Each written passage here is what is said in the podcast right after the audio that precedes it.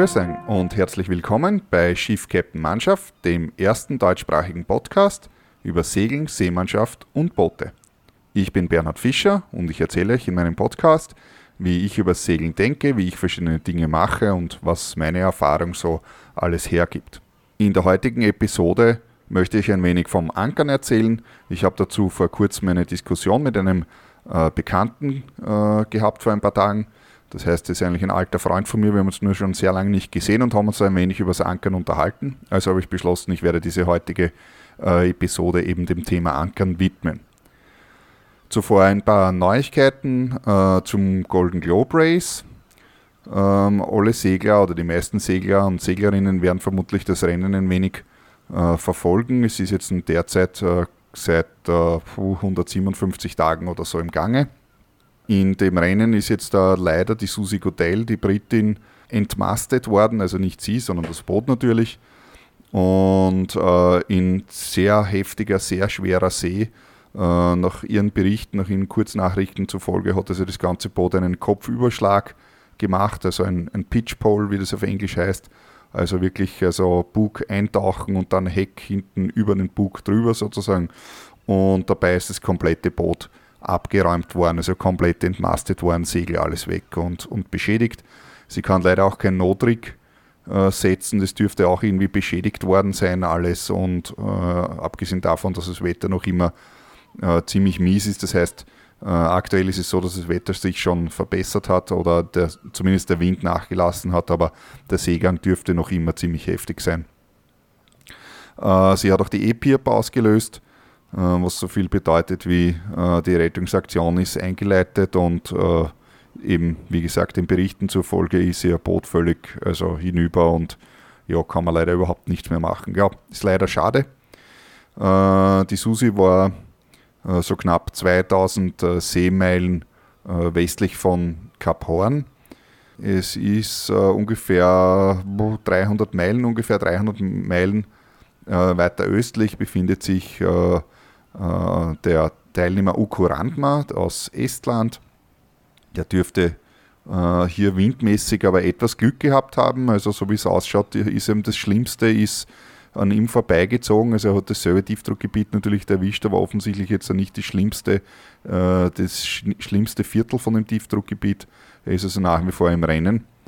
Äh, der Seegang dürfte aber dementsprechend auch heftig genug sein. Ja, und die Susi wird äh, von einem äh, ähm, chinesischen Frachter aufgenommen und zwar planmäßig, so wie es derzeit ausschaut, also der aktuelle Stand ist 5 Uhr UTC am Freitag. Also das ist in ungefähr 30, äh, 35 Stunden sowas von, von jetzt. Ja, was gibt es noch Neues über das Golden Globe Race? Der Mark Slatz, ähm, äh, der, der Niederländer, ist äh, bereits natürlich im Atlantik, also am äh, Kap Horn vorbei und befindet sich im Moment ca. 200 Seemeilen nördlich der Falklandinseln. Und äh, die äh, Weltumseglerlegende Jean-Luc van der Hede, ein Franzose, äh, führt also mit nach wie vor mit einem Abstand von immer noch ca. 1100 Seemeilen äh, nordöstlich von Marksletz. Äh, er ist ähm, allerdings ebenfalls nur mit einem Behelfsrig unterwegs. Also das Boot dürfte ebenfalls durch einen Überschlag schon vor vielen Tagen oder Wochen mittlerweile beschädigt worden sein. Er hat es aber dann reparieren können, so weit, dass er äh, zumindest seglerisch unterwegs ist.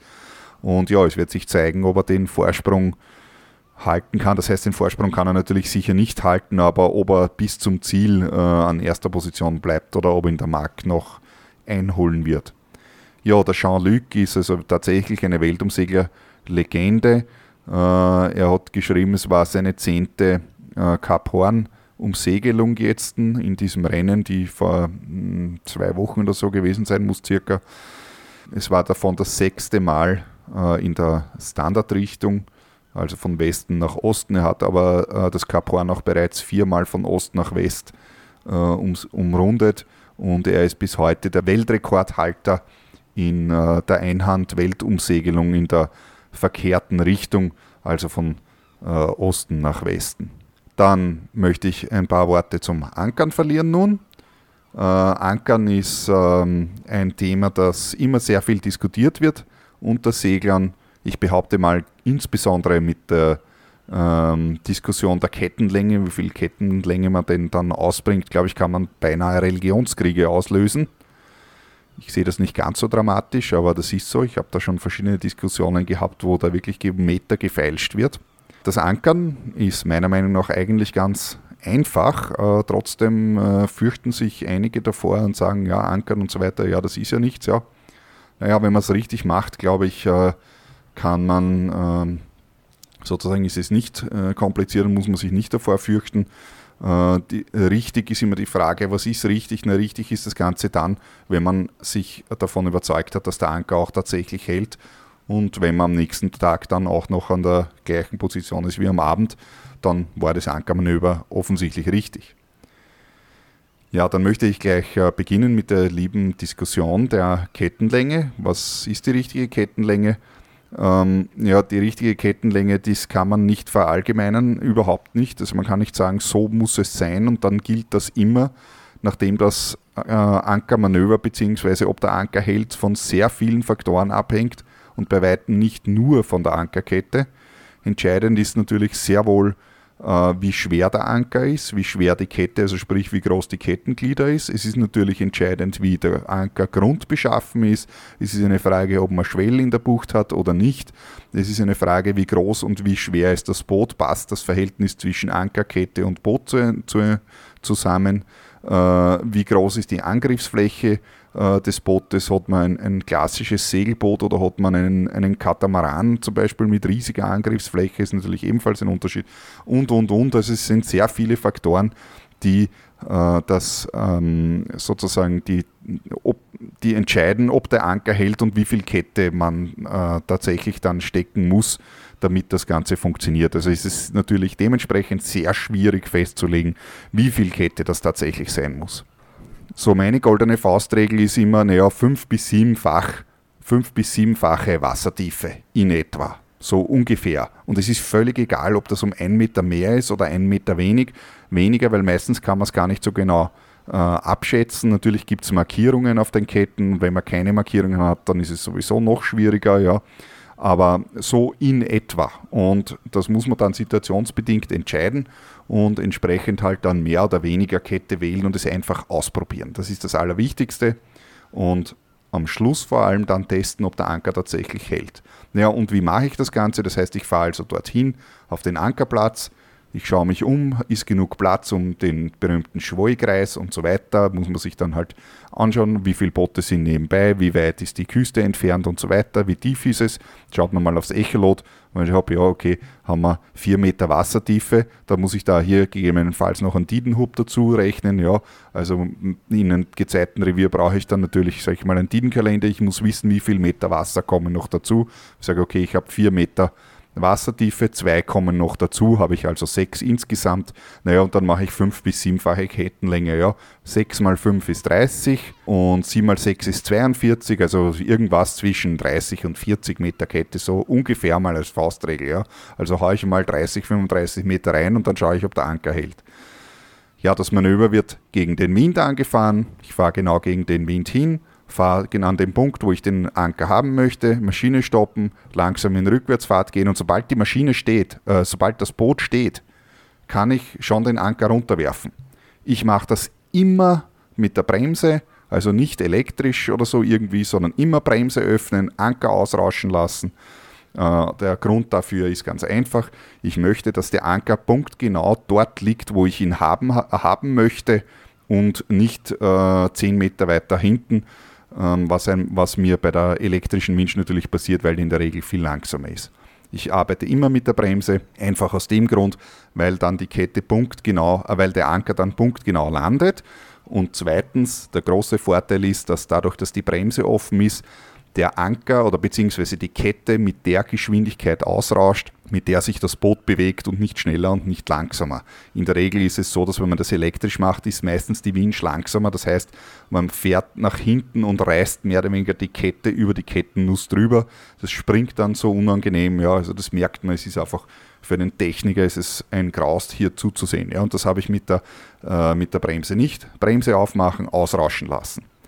Äh, manche fürchten sich dann, dass der Kettenberg unten liegt und sich hier ein riesiger Berg äh, bildet. Das ist nicht der Fall. Äh, der Anker fällt normalerweise nach unten, nimmt die Kette mit, nimmt dann unter Umständen noch etwas mehr Kette mit, aber das Boot bewegt sich ja bereits. Ich mache das nicht im Stand, sondern in der Fahrt. Das heißt, Boot abstoppen, Anker runter, Retourfahrt, in leichter Retourfahrt. Und die Kette hat ja unter Wasser weniger Gewicht aufgrund des Auftriebs, als es heraus ist. Das heißt, normalerweise, sobald der Anker unten ist, hört das dann einmal auf, man die Kette auszurauschen und sobald das Boot dann fährt und wieder, wieder anzieht an der Kette, rauscht dann in der richtigen Geschwindigkeit die Kette aus. Ja, ich gebe dann so viel Kette wie besprochen, also 35 Meter habe ich jetzt gesagt, dann abstoppen, also nicht das Boot abstoppen, die, die Bremse zumachen, also Kette zumachen. Und wenn die Bremse dann zu ist, dann lege ich mal, gehe ich mal leicht auf Retourgang. Also ich meine, falls ich nicht drinnen bin, also nicht zu schnell, also nicht den Anker, nicht einrucken in die Kette, dass man den Anker sofort herausreißt, sondern mit gefühlvoll in die Kette hineinfahren, sozusagen mit, der, mit dem Retourgang, mit Gefühl und dann wartet man, bis sich die Kette schön spannt mit Geduld. Geduld ist sehr wichtig, bei vielen Dingen ist Geduld sehr wichtig und einfach warten und dem Boot und der Kette und dem Wind und so weiter Zeit zu geben, dass sich da hier ein Gleichgewicht einstellt und das Ganze stabilisiert. Wenn ich dann merke, die Kette, also das Boot äh, baumelt nicht mehr nach vorne und nach hinten sozusagen, sondern es hat sich stabilisiert. Dann gibt man mal ein bisschen mehr Gas und mehr Gas und mehr Gas und zwar langsam, immer wieder ein bisschen mehr Stufen, nicht hektisch sein mit der Ruhe. Und zwischendurch gehe ich immer nach vor und überprüfe, ob, die, ob der Anker hält oder nicht. Und das mache ich ganz einfach, indem ich mit dem Fuß auf die Kette drauf, äh, draufsteige und auf Vibrationen fühle.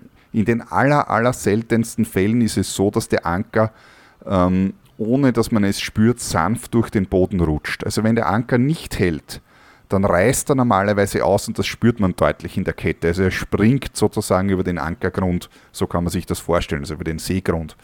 Und das spürt man ganz eindeutig in der Kette. Also er wird nicht langsam durch den Boden sozusagen rutschen, sondern immer springen. Und dieses, äh, dieses Springen ist eindeutig zu vernehmen in der Kette. Es ist teilweise sogar, wenn er nicht hält und der Boden nicht ideal ist, mit freiem Auge an der Kette ersichtlich, dass der Anker springt. Ich erhöhe die Drehzahl dann langsam bis auf das ist aber ebenfalls eine Faustregel, das hängt sehr stark vom, vom Propeller ab und von den Bedingungen und so weiter. Ich sage immer, bis auf 2000 Touren, viel mehr gibt der Diesel eh nicht her. Normalerweise ist so bei 2,6 oder was ist er sowieso in der Begrenzung, viel mehr geht dann nicht mehr. Das heißt, ich gehe auf 2000 Touren, also das ist schon eine ordentliche Drehzahl und lasse das dann eine Zeit lang und beobachte und wenn die Kette dann hält, also eine Zeit lang, was soll das sein? Eine Minute muss das Ganze halten, wenn es nach einer Minute nicht ausreißt, reißt es nach fünf Minuten auch nicht aus.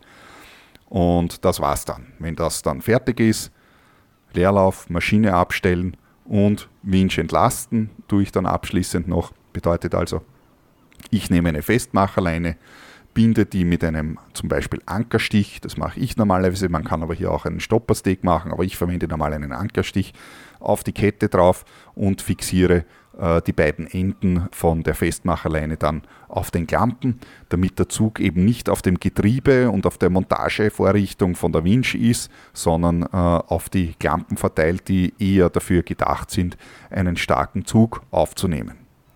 Und wenn man so ordentlich geankert hat, dann müsste oder sollte dieser Anker auf jeden Fall eine Windstärke von, ich sag mal, 25 Knoten ohne Problem halten, ohne dass man sich Sorgen machen muss. Wenn der Wind dann stärker wird, muss man das Ganze natürlich beobachten, aber ich sage mal bis 30 Knoten, es ist natürlich jetzt hier genauso schwierig, ähm, allgemeine Angaben zu machen, da das von sehr vielen Faktoren abhängt, ähm, muss dieser Anker aber halten. Also wie gesagt, also Windstärke 6 muss der ohne Problem aushalten, wenn man so geankert hat.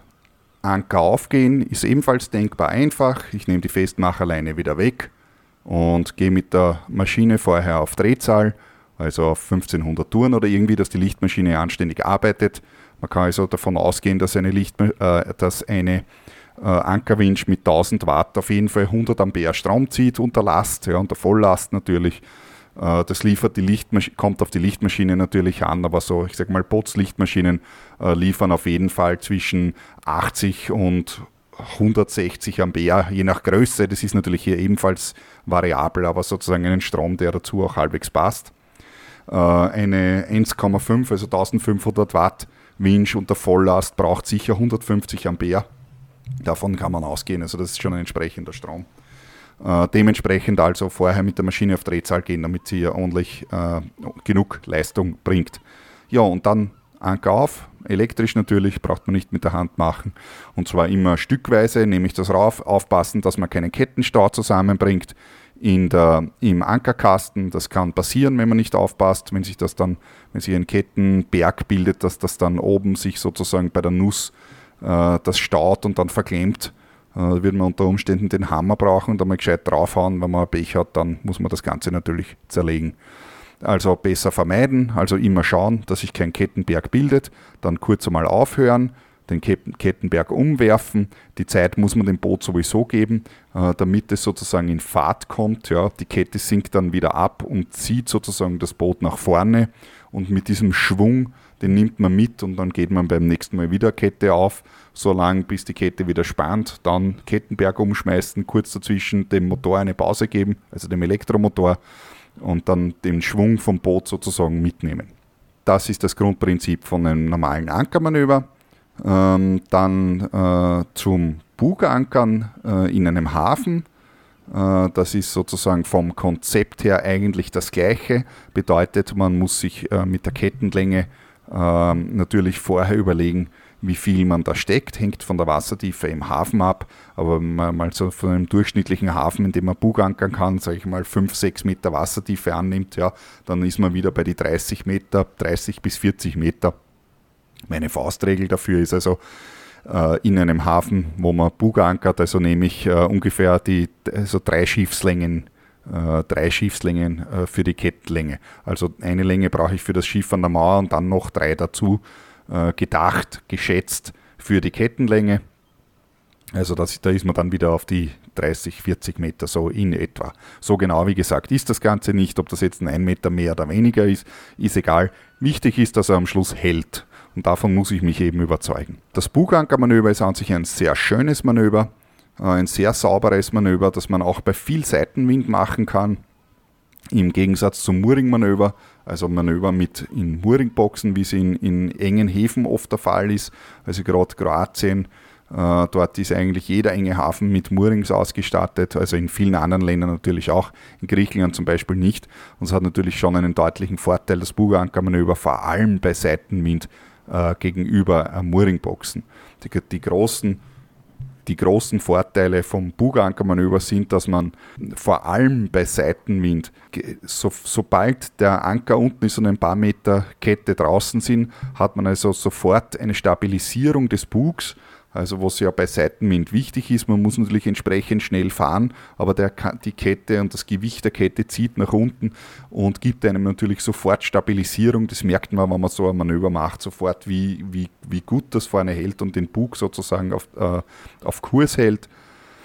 Äh, der zweite große Vorteil ist, dass man ähm, beim, durch den Maschineneinsatz oder bei Maschineneinsatz keinen Bauchweh haben muss, was ja in Mooringboxen immer, äh, äh, immer ein äh, unangenehmes Gefühl ist, dass man hier so viele Leinen unter Wasser hat und dann Maschinen, äh, also mit der Maschine, sprich mit dem Propeller arbeiten muss. Die goldene Regel für die Mooringbox ist klarerweise daher immer so wenig wie möglich Maschineneinsatz, am besten gar keinen. Ohne Maschine geht es halt leider nicht, aber das wäre natürlich ideal. Der dritte große Vorteil ist das Ablegen. Ablegen mit Buganker ist ebenfalls ganz einfach. Heckleinen los und ab die Post, also sprich einfach herausziehen aus der Box mit dem Anker, ist ebenfalls ganz einfach. Auch bei Seitenwind äh, ist das relativ einfach, äh, kann man unter Umständen mit der Maschine noch einen Schub geben, aber wie gesagt, auch das ist ohne Nervenkitzel möglich, da man ja keine Leinen unter Wasser hat, was beim Mooring, bei Mooringboxen immer, immer sehr anstrengend ist. Also gerade bei Seitenwind aus Mooringboxen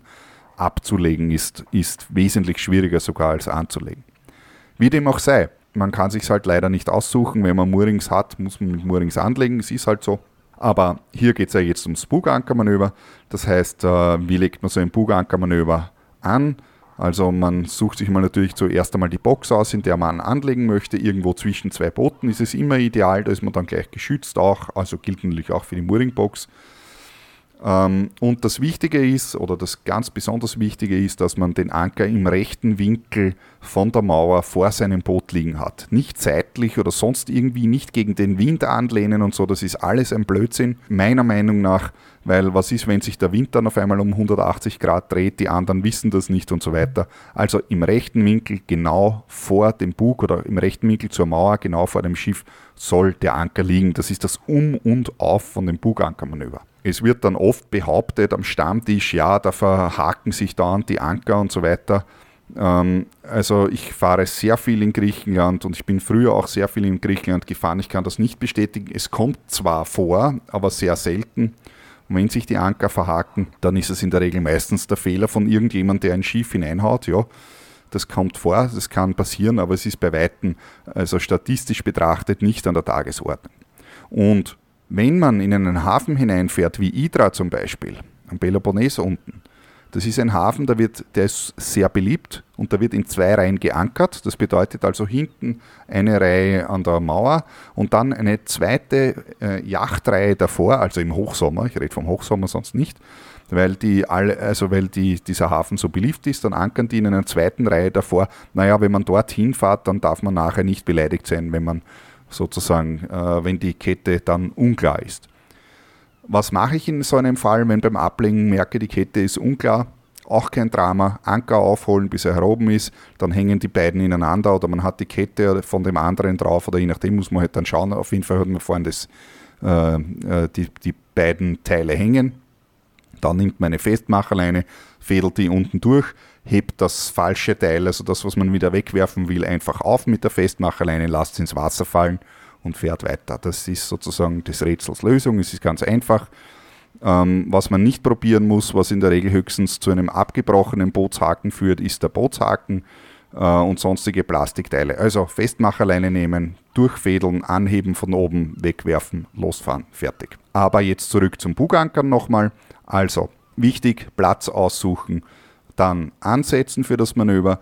Man muss, nachdem man die Kette, wie ich jetzt schon vorher gesagt habe, im rechten Winkel samt Anker auslegen muss, muss man also diese vier Schiffslängen, also die eigene Schiffslänge plus die drei Schiffslängen Kettenlänge, bereits in der richtigen Linie der Box sein. Also nicht vor der Box andrehen oder sonst irgendwas, sondern man muss bereits diese vier Längen ähm, in, der, in der richtigen Position und in der richtigen Fahrt sein. Also genug ausholen, also genug Raum nehmen einfach dann vorn an dem Punkt wieder den Anker hineinwerfen, gerade weiter zurückfahren bis zur Mauer, bis dahin Ankerkette stecken, stecken. wieder mit der Bremse. Ich mache das immer mit der Bremse, weil ich dann punktgenau den Anker dort habe, wo ich ihn haben möchte und die Kette eben, wie ich schon am Anfang gesagt habe, in der richtigen Geschwindigkeit ausrauscht und nicht schneller und nicht langsamer. Dann zurückfahren, bis zur Mauer. So wenn man zwei bis drei Meter äh, vor der Mauer ist, dann deutet man mal nach vorne, dass man die Ankerkette sperrt, also Bremse zumachen, dann weiter nach hinten fahren bis zur Mauer,